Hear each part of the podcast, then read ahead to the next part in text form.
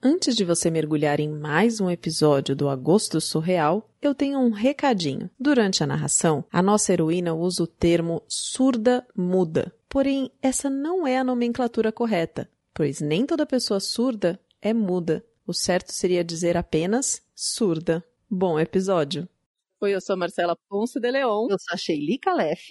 E nós estamos aqui hoje com... Mari G! Uma salva de palmas! Para essa nossa convidada que está participando do Agosto Surreal, já não era sem tempo que nós queríamos tê-la aqui.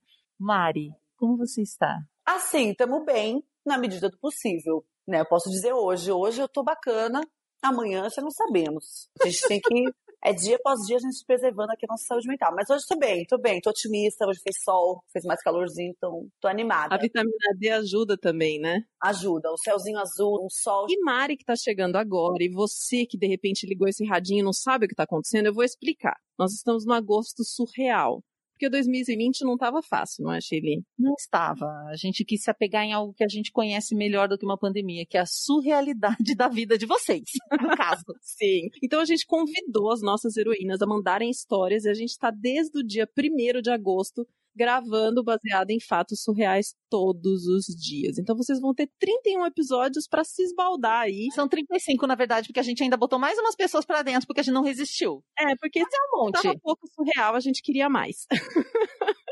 Então, se você chegou agora aqui nesse podcast, a gente conta a sua história como se fosse você em primeira pessoa, de maneira anônima. Então, se você quiser ouvir a sua história aqui, é só enviar para bfsurreais.gmail.com, B de bola, F de fodelança, surreais.gmail.com. Vamos para o caso surreal? Baseado em fatos surreais. Histórias de mulheres como nós, compartilhadas com empatia, intimidade e leveza. Onde o assunto é a vida e o detalhe surreal. Tudo começa com o fato de que eu nasci numa cidadezinha no interior do Paraná. Ah, sim, bem pequenininha. Uma cidade bem pequena. Na verdade, todos os meus familiares, maternos e paternos, eles são de uma cidade no Paraná chamada Passinhos. Hum, nunca ouvi falar. Eu vou explicar para vocês por que, que vocês talvez nunca tenham ouvido falar de Passinhos. Porque Passinhos é uma cidadezinha, uma comunidade que, em 1994, quando meus pais casaram, ela tinha ali umas 12 casinhas, 10 a 12 casinhas. Era tudo mato. Sabe aquilo que você fala assim, quando eu cheguei era tudo mato? Tipo uma vilinha mesmo. Uma vilinha dividida por muito mato. Era uma casinha, aí um ou dois quilômetros depois, uhum. lavoura, gado, tanque de peixe, outra casinha, mais lavoura, mais mato, outra casinha. Então era tudo bem afastado. Entendi. Muito que bem. Meus pais se casaram e logo depois eles se mudaram para Rio Claro do Sul que é uma cidadezinha um pouco maior que Passinhos. A primeira tinha 12 casas, a segunda tem 20. É, tem 24. então já pode considerar que ela é maior. Lá em Rio Claro do Sul já tem um bar, um mercadinho, uma igrejinha, já é um pouquinho, já uhum. tem uma uhum. escola. Então já tem um pouquinho de comércio. E lá em Rio Claro do Sul, as casas já ficam mais no centro, próximas ah. ao comércio. Então, um pouquinho maior que Passinhos. É a 5 quilômetros de Passinhos, tá? tá? Guarde essa informação. Então, meus pais, depois que eles casaram, mudaram para Rio Claro do Sul e foi nessa cidade que eu nasci. Eu nasci em 95, um ano depois do casamento dos meus pais. E eu fui uma bebê um pouquinho complicada, delicada, digamos hum. assim. Então eu chorava muito, hum. era um berreiro. Eu tive um problema de garganta, tive que fazer cirurgia. Um bebê assim, um bibelozinho, digamos assim. Muito que bem. E isso já era um fato sabido. E nessa cidade, que eu morava, tinham duas meninas que são surdas mudas. Elas eram, na época, uhum. adolescentes e elas eram muito amigas. Até hoje elas são muito amigas. Eis que um dia elas estavam passeando, felizes e contentes pela cidade, uhum. e passaram na frente da casa dos meus pais e viram dois carros estacionados. Outro fato importante que eu me esqueci de falar. Nessa região, o carro era um luxo. Ah. Pra vocês terem uma ideia, as pessoas mais ricas ali de Passinhos e de Rio Claro do Sul tinham rádio. Rádio? Ah, tipo aparelho de rádio mesmo. É, o rádio de ouvir Igual rádio. Igual aquele que as pessoas usam para ouvir podcast, né? Isso, aquela coisa distante que eu ouvia podcast já em 94. Entendi. E então assim, carro, artigo de luxo. Bicicleta também já era considerada gente rica. Ah. Então a locomoção Era uma comunidade bem humilde, assim, não, não tinha muito recurso lá. era bem rural, então a locomoção era de cavalo e carroça. Hum, Então, assim, quando as meninas passaram na frente da minha casa, eu acabei de nascer, uma bebê, e viram dois carros na mesma casa, falaram: aí tem coisa. Estranho. Ninguém aqui tem carro. Carro é só coisa de gente rica. E de repente, dois carros numa única casa, Alguma Uhum. coisa que estava acontecendo, né? algo de errado não está certo. E aí elas foram até o mercadinho contar esse fato pro dono do mercado, que é cunhado de uma das meninas. Tá. Só que tem um outro detalhe muito importante. Ninguém lá falava libras, ninguém Ah, sinalizava. ah, Então a comunicação com as meninas era basicamente ali na coisa do gesto, a linguagem universal do gesto, aham, né? Contexto que o pouco que as meninas conseguiam balbuciar. tá. Ou seja, era bem, bem complicado eles se comunicarem, né? É, era uma comunicação assim bastante desafiadora.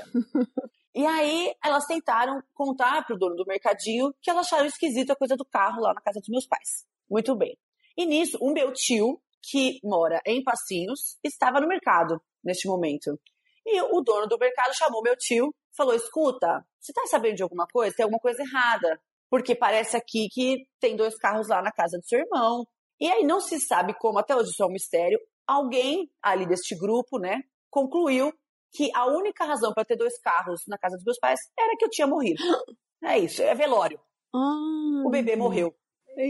Peraí, peraí, eu preciso recapitular essa história. Então, vocês já estavam morando em Rio Claro e elas passaram na frente da casa de vocês em Rio Claro. Foram até o barzinho, comentaram com o dono do bar. E o seu tio passou lá no bar também. Esse dono do bar encontrou o seu tio. Era um mercado Mas o seu tio é de Passinhos, não é de passinhos. Seu tio é de Passinhos. E tava lá no mercadinho naquele momento. hum, Assim, qual que é a conclusão? O bebê morreu, é velório. Uhum.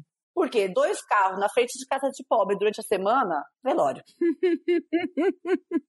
De tantas coisas que podia ser, velório foi a que eles acharam mais óbvia. senhor, E aí meu pai. tio, tio desolado, saiu do mercadinho e foi a pé, 5 quilômetros, tá? Lembra? Cinco quilômetros. A pé até Passinhos pra avisar o resto da família.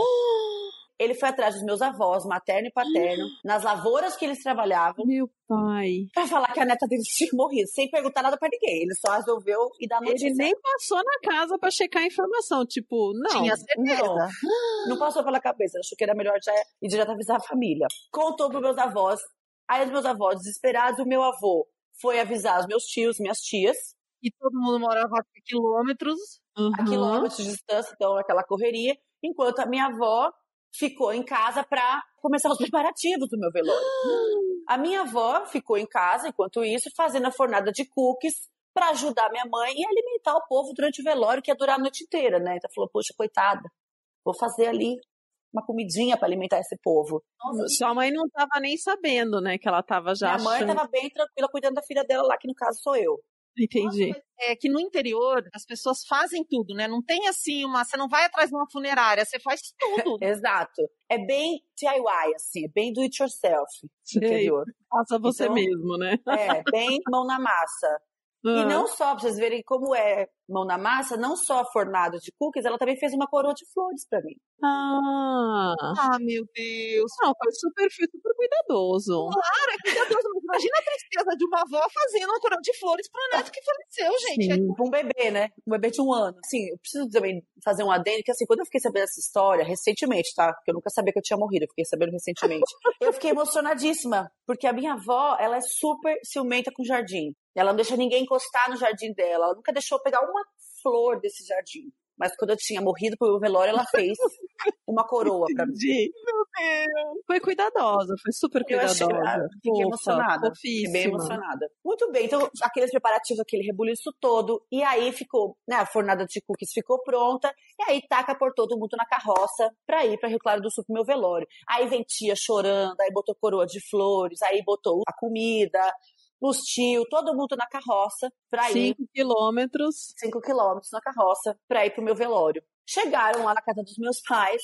O meu pai falou: que merda é essa? O que, que esse povo aqui? Minhas tias tudo chorando, desoladas, arrasadas. Aquela coroa de flores, aquele aparato todo. E ele, O que que tá acontecendo, né? o povo chegou na minha casa e ficou igual de outra volta, confuso, assim. Olhando de um lado pro outro. Cadê o velório? Cadê o caixão? Me procurando, né? E aí meu pai falou: o que aconteceu? Elas explicaram, mas ele falou: não, que isso, gente. A Bernadette, que é minha mãe, tá ali dentro dando banho nela. Eu não sei do que vocês estão falando. Não entendeu nada. Todo mundo devia estar curioso, porque não acontece nada lá, de repente vem um monte de gente, desce um monte de choro. Exato. Comida, coroa de flor. E aí eles não acreditaram, eles só acreditaram quando eles me viram com a minha mãe. Sua mãe teve que trazer e fazer você chorar, né? Teve que cutucar a criança pra poder falar: olha, caso aqui, meu bebê tá vivo, né? Porque eles não acreditaram. Falaram assim: traz aí então a criança. é isso. Aí eles acreditaram. O meu avô ficou revoltadíssimo, foram tirar satisfação com o meu tio. Claro! E Olha começou essa história. sem fio. Ah. Então você tirou que a menina tinha morrido. Aí o meu tio, muito esperto, falou assim: não é culpa minha, não. A culpa é do dono do mercado. É, aqui comigo não. É a coisa do mercado. Meu avô falou assim: pois eu então eu vou tirar satisfação com o dono do mercado. Foi atrás do dono do mercado tirar satisfação com ele. E o dono do mercado defendeu e falou: não, não é culpa minha, é culpa das meninas. Das meninas.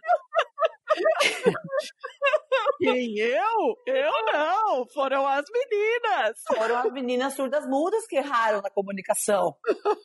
Sabe? É assim, as meninas falaram uma coisa, carro igual a velório, acabou. Então não culpa de ninguém, não, se sabe. Então de ver essa história. E aí no final, o que aconteceu? O meu avô, pra vocês terem noção, até hoje ele é brigado com o dono do mercado. Gente, porque o dono do mercado matou você. Exato. Eles, desde esse tempo, eles não se falaram mais, gente. 95, eu nunca soube por quê. E fui descobrir agora que é por causa do meu velório. Briga na cidade, é intrigas, casos de família, não se falam. Porque o cara me matou, meu avô ficou puto e falou: agora também não falo mais com ele. E ficaram bravos. E no final das contas, eu tava viva, né? Tô aqui pra contar essa história. E aí você me pergunta: o que eram os carros então? Por que, que tinha dois carros nessa cidade, na porta da sua casa? O que causou essa confusão toda que são os carros? Um dos carros era das filhas da patroa da minha mãe. Hum, Porque a minha mãe chamou elas para fazer uma sessão de fotos comigo. Porque naquela época ninguém tinha câmera fotográfica na cidade. ah, E aí elas foram de carro para tirar fotos minhas fazendo um ensaio. na verdade, na verdade não era um velório, era um booking. Era um book, era o meu book de newborn, Sim. de recém-nascida. E o outro carro era a minha madrinha, que era da cidade grande. E bem nesse dia, resolveu parar ela para me visitar. E aí, essa é história, gente. Eu não morri. Fiquei sabendo disso agora há pouco, que me mataram. Mas tô aqui, ó, vivona, contando essa história pra vocês. Você tá viva mesmo, Marijê? Tem certeza? Olha, tô, tô assim meio sem respirar agora contando essa história, então talvez seja só um corpo. Heroína, que divertido. Imagina, a família escondeu dela até hoje essa história, né? Falou, Ai, vai que traumatiza a criança, vou contar quando ela estiver adulta. Ela ganhou coroa de flores, sabe? O vô parou de falar com o dono do mercado e ela Ai, completamente desavisada. Eu achei muito É, bom. tipo, cresceu sem fazer ideia do que, que tava acontecendo. De repente ela descobre, não, na verdade, eles são brigados porque a gente matou. Ele matou você quando você era Gente, criança. eu achei maravilhosa. Mas assim, o mais maravilhoso da história mesmo, eu achei, foi imaginar a cena da carroça. Com a coroa de flores, a comida, as tias, tudo assim, ah, na carroça, indo pro velório, que não tinha. Eu eu achei muito bom. Essa parte foi que eu mais fiquei encantada, eu imaginando assim, a galera toda tipo, vai, sobe as tia, sobe a coroa, sabe, sobe, sobe as flores, e toda aquela confusão. E minha mãe bem plena lá, ó, me dando um banho pra fazer meu ensaio. Bem. Ai, gente, são tantas coisas loucas nessa história, né? Primeiro, essa coisa da comunicação que é tão difícil. Eu vi na pandemia a história de uma professora que vai dar aula em Libras para um aluno lá na casa dele e ninguém entende ele lá. A família fala que ele é quieto porque os pais não sabem Libras, os irmãos não sabem Libras. Então a Ah. professora visita ele. E não é que ele é quieto, é que em casa ele não consegue conversar com ninguém, porque ninguém sabe Libras. Ele não tinha com quem falar. Agora imagina essas duas meninas do interior do Paraná. É isso que eu fiquei pensando. Viraram melhores amigas que uma conseguia entender a outra, né? Mas Exato, e que sorte elas terem uma outra, né? Que sorte elas também terem outra pessoa pra se comunicar ali. Pena que o resto da cidade não se comunicava. E aí acontecia esse tipo de confusãozinha. uma leve confusão. O que aconteceu? Ah, matamos um bebê aí ontem. Mas é, foi apenas uma confusão. Como foi pra você contar uma história de outra pessoa, Marijê? Ah, eu adorei, gente, essa experiência. Primeira vez. Eu passei por isso. Mas é muito legal, eu amei, de verdade, eu, me senti na história. Assim, eu achei muito gostoso, eu achei muito divertido me imaginar numa história fora da minha história, assim. Eu achei muito gostoso. Eu já me sinto conectada com a dona da história, me sinto amiga dela, como se eu tivesse vivido a história com ela. E se quiser me adicionar, inclusive, amiga, eu já sei uma história dessa sua, sabe? Você já pode me adicionar. Eu tenho que contar uma coisa pra audiência, Mari. Vou contar, posso contar que você sonhou com a gente? Sim, eu ia contar A isso. A Mari escreveu pra mim, gente, e disse: Sheili, eu sonhei que eu tava contando uma história no baseado em fatos reais, só que a gente tava gravando no cemitério. eu juro que ela disse: Como foi esse sonho, Mari G? Aí eu falei: Bom, já tenho a história ideal pra você. Já tem a história de cemitério pra você contar. Não, porque foi muito engraçado, porque a Sheila tava atrás de mim, coitada, fazia um tempo já. Duas semanas ali, que ela me mandava o WhatsApp, só que meu WhatsApp fica muita mensagem, aí minhas mensagens descem. Nossa, nunca vi isso no WhatsApp, isso não acontece. É, porque vai lotando de mensagens, as mais antigas vai descer. Aí eu esqueço que tá lá embaixo, tem mensagem, e só vou vendo as de cima ali. Eu tenho uma, um span de atenção um pouco curto, assim. Uhum. Aí eu respondia a Sheili, aí ela me respondia de volta, aí eu ficava lá embaixo e esquecia, não sei o quê. E aí teve uma noite que eu simplesmente sonhei que estava gravando, e a gente não tinha se falado. É, não tinha conseguido falar. Ela só mandou mensagem e você não respondia, era isso. É. Era isso. E aí eu sonhei. Eu mando recado no sonho, minha filha. Gente, a Sheili chama vocês pra alguma coisa, respondo, porque ela vai no sonho. Senão ela vai percebe. pegar você à noite, no Nossa. sonho. E aí eu, eu sonhei que tava gravando com vocês. Eu ia gravar o podcast, só que era num cemitério a gravação, o ambiente, o ambiance da gravação, o cenário. Tudo a ver com a gente. Era um cemitério e eu tava lá super contente, super feliz. Tinha equipe de cabelo e maquiagem. então eu tava me achando que eu ia sentar lá na cadeira e eu me arrumar toda, me maquiar pra gravar o BF Surreais, entendeu? E foi tudo. Aí eu, na hora que eu acordei, eu mandei mensagem na hora pra Sheili. Falei, Sheili, mulher, você não vai acreditar, sou eu que tava gravando o podcast no cemitério. Ela falou, então eu já tenho a história pra você. É, foi no dia que chegou, é, foi, foi aquelas coisas, né? Foi no dia que chegou o caso do velório. Foi. Eu falei pra Marcela, falei, vou guardar esse caso aqui pra Mari. Sim, É. na hora que chegou. Aí a gente falou: não, não vamos guardar, não, vamos chamar ela logo pra vir contar. Nossa, eu achei muito bom. Falei, ah, era pra ser meu mesmo, nesse caso. Maravilhoso, maravilhoso. Muito obrigada, heroína, por ter compartilhado essa história com a gente. Muito obrigada a você que tá aí do outro lado do radinho, escutando a gente neste agosto surreal. Se você chegou agora, seja bem-vindo, seja bem-vinda. Muito obrigada, Mari. Mas antes da gente agradecer você de verdade, você contar onde a gente te encontra, a gente também tem que dar um muito obrigado Para os nossos apoiadores, pessoas como você que está nos ouvindo e que apoiam para que esse podcast chegue a mais pessoas e conecte mais pessoas através de histórias de vida. E são eles e elas e elas. Samara Cris Marques, Rosiana Roecker, Rodolfo Souza, Renato Chiquito, Regina Guimarães, Rayane Menezes, Pietro Moreira, Pablo Vasques, Michele Menegari, Melissa Costa, Max Nunes, Marta Batilli, Mariana Forster, Mariana Diniz, Luiz Achê, Luciana Machado, Letícia Santos, Leandro Yamaguchi, Kaique Novaes, Juliana Marques, Júlia de Paiva, Hugo Ballarini, Heloísa Takates, Gabriela Coelho, Gabriel Marreiros, Fernanda Galdino, Desenvolvimento Artístico, Bruno Kimura, Brenner Bacelli, Bárbara Murakawa, Arthur Peixe, Ana Terra, Américo Santos, Amanda Magalhães e Amanda Franco. É nóis, galera! Se você quiser ser apoiadora exclusiva do Baseado em Fatos Reais, bfsurreais.com.br barra contribua. Contribua, gente. Mari, como que a gente te acha? Quem quiser te acompanhar, fala um pouco do seu trabalho e de como a gente te acha e por que, que a gente te ama tanto. Ah, é porque vocês me amam, tem que falar, são vocês que falam, né? Minha crush, lógico. Oh, meu Deus, eu falei ao vivo, foi sem querer, escapou. Louca. Bom, minha principal rede de comunicação é o Instagram, então vocês me acham no arroba eumarigê, aqui no Instagram. Eu faço muito conteúdo sobre sexualidades das mulheres, então sobre diversas sexualidades que não são heteronormativas. Eu sou bissexual, então eu me posiciono dessa forma. Eu falo sobre bissexualidade, sobre a causa das mulheres lésbicas, sobre a descoberta tardia da sexualidade, que eu acho que muitas mulheres passam por isso. Eu recebo muitas mensagens falando disso, tipo, ah, eu tenho vergonha, ah, eu sou casada agora eu quero ficar com mulher e tal. E isso me estimula muito a abrir esse assunto e falar dele abertamente com as mulheres, porque eu acho que as mulheres foram muito reprimidas. Acho não, né? É um fato. As mulheres foram muito reprimidas a vida inteira com essa questão de afetos e sexualidade, então eu acredito muito que a gente tem muito a evoluir. Eu acho que mulheres amando mulheres é muito revolucionário. Então, eu falo bastante sobre isso, compartilho muitos conteúdos também nesse sentido. E também eu sou empresária e assessora da Rita Von Hunt, que vai ser uma participante também que vai fechar o mês de agosto, segunda-feira, né? Convidada de vocês. e junto com ela eu faço o quadro Mulheres Foda no canal Tempero Drag também. Então, se vocês quiserem ver, são histórias foda de mulheres foda da história. É o irmão primo ali do Baseado em Fatos Surreais.